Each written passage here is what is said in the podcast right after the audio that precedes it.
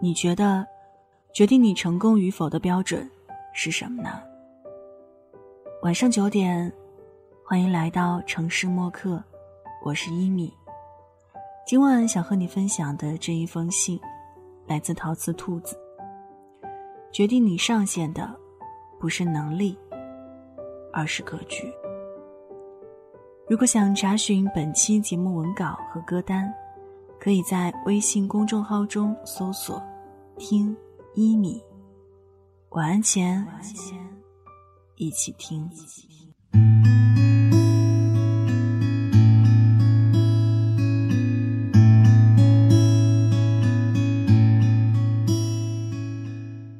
朋友公司的一位经理跳槽了，从领完年终的红包到宣布辞职，用了不到一周。收拾完东西，入职新东家，发了条微信给他。虽然公司有规定，离职要提前一个月，就用我入职以来加过的班儿抵剩下的日子吧。朋友创业的公司才开张不久，万事开头难。公司从 C 打头的高管到刚入职三天的员工，天天无偿加班到深夜几乎是常态。他自知理亏。看到这条微信，也只有苦笑一声。那位经理走到档口，正进新产品研发的收尾，他走得匆忙，留下了不小的烂摊子。公司里所有人本来就忙得焦头烂额，由于他的忽然离开，工作量更是增加了不少。好几个老员工都身兼数职，没日没夜的，差点住进了公司。直到他们招了新的经理，完成了所有的交接和过渡，这才有时间参加聚会，跟我们聊天儿。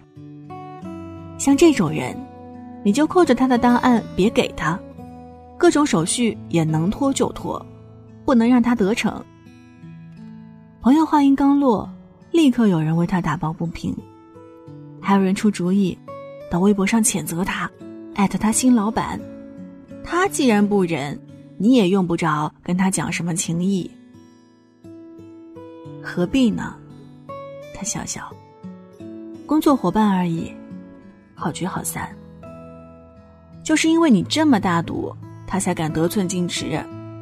有人说，他说我不是大度，而是知道他所求的一定得不到。既然如此。又何必落井下石呢？他不过就是想谋求个高管的职位。凭良心讲，论能力，他没问题。但他的格局太窄，可能这辈子也就最多到个中层吧。来日方长，我们等着瞧。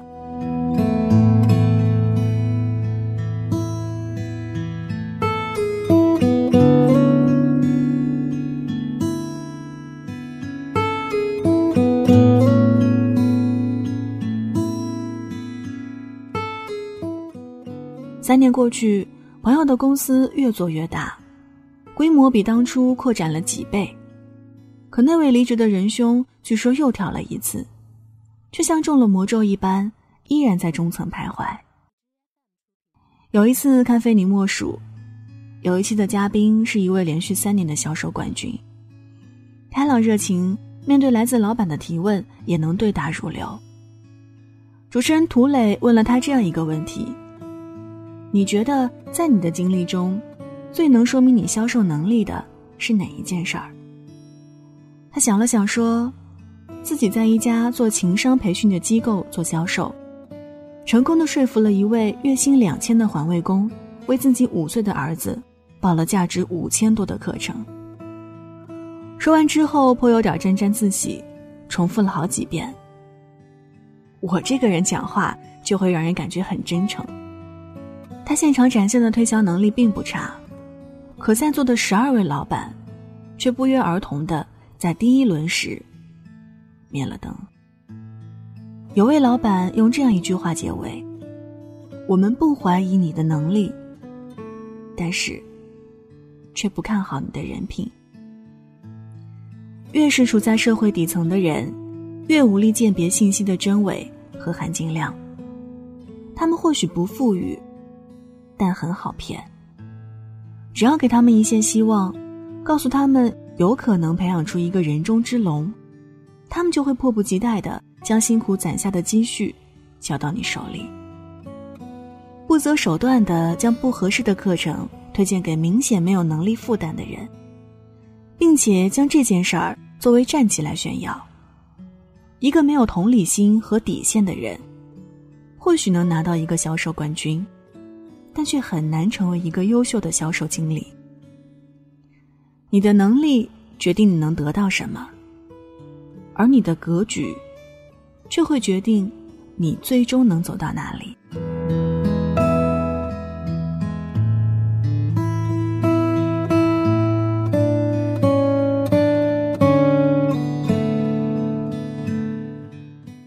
我曾经很不理解“格局”这个词儿，它太大，又太虚，包含着人品、道德、战略眼光、生活习惯等太多方面。直到有次采访一位企业老板时，聊到格局的话题，他给出了这样一个答案：在成年人的世界里，重要的，并不仅仅是智力、能力。谁加班时间更长，谁跟上司关系更好，谁能未卜先知等等，而是一个词：体面。做一个体面的人，在任何场合下，守住底线和尊严，漂亮的解决问题，就是你格局的体现。谷歌早期有一条不成文的行为准则：Don't be evil。这一原则一直贯穿在谷歌的发展之中。在谷歌和微软的 IE 浏览器竞争到了白热化的阶段，谷歌有高管提议买下当时另一家提供搜索技术的公司 Inktomi，然后关闭其服务，谷歌就可以轻而易举地垄断整个搜索市场。而谷歌的创始人佩林否决了这一提议。吴军的《浪潮之巅》中记载了佩林对这一事件的回应：“我们身在硅谷，深知硅谷公司深受垄断导致的恶意竞争之苦。他们对谷歌的发展寄予厚望，希望通过和我们合作来反抗垄断。如果我们用这种虽然合法但却是恶意收购的手段来清除对手，将令整个硅谷失望。”他们宁可让雅虎将 Inktomi 买走，成了自己在搜索领域的对手，也没有做损人利己的事儿。而谷歌的君子之风也得到了巨大的回报。当他推出了自己的软件下载包时，包括 Adobe 和赛门铁克很多家知名软件公司都非常配合。谷歌有全世界最好的工程师，可是如果他没有商业伙伴，在微软继承的垄断优势下。也很难用如此快的速度打下自己的一片江山。单打独斗时靠能力，可到了下一个高度，能力就不再是至关重要的问题。个人也罢，公司也罢，在重重困难中能否守住自己的原则，能否妥善的解决问题，体面的维持与他人的关系，就是格局之所在。体面的推销，体面的竞争，体面的告别一场。不仅仅只在乎姿势好看，更重要的是体面背后的价值观。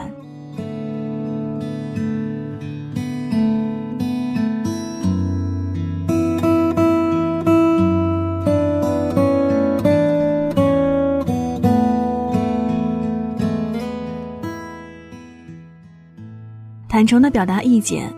尊重自己，也尊重他人。任何时候，不让自己成为别人的麻烦。正如电影《一代宗师》给出的答案：见自己，见天地，见众生。人不能只为了自己而活。你为了什么而奋斗，才能获得什么层次的回报？决定你人生上限的。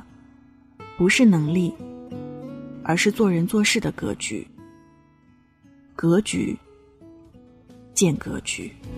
每天站在高楼上，看着地上的小蚂蚁，它们的头很大，它们的腿很细。好了，文字就分享到这儿。今晚和你分享的这一封信，来自陶瓷兔子。决定你上限的，不是能力，而是格局。这里是城市默客，每周一、三晚九点，用一封信给爱的人道一声晚安。我是一米。节目之外，可以在新浪微博和微信公众号中搜索“听一米”。一是依赖的依，米是米饭的米。送出今天的安可曲，活着。那现在就要跟你道晚安了，也希望你把这份晚安分享给你爱的人。记得睡前嘴角上扬，这样明天起来你就是微笑着的。晚安。好梦香甜。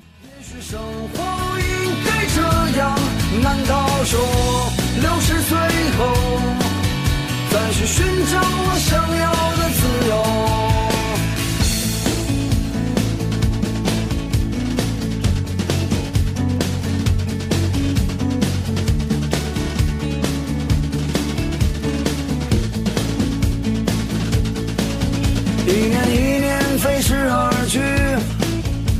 还是那一点点小积蓄，我喜欢的好多东西还是买不起。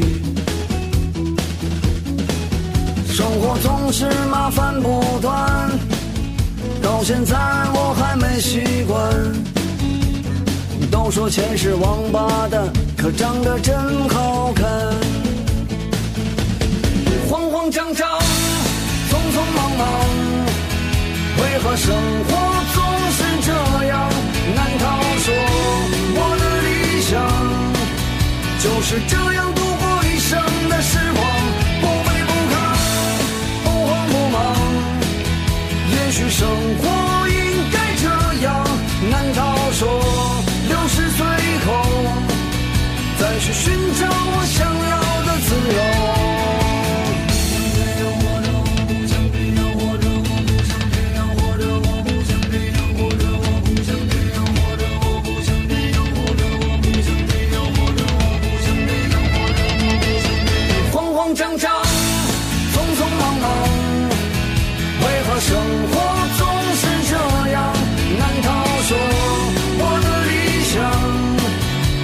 是这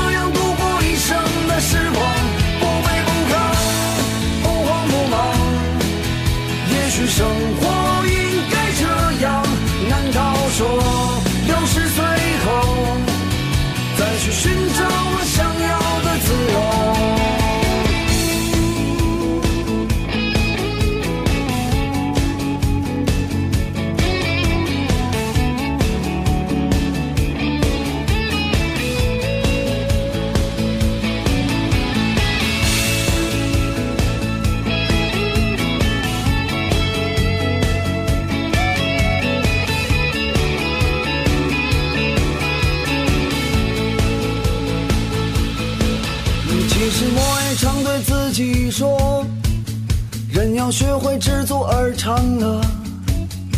可万事都一笑而过，还有什么意思呢？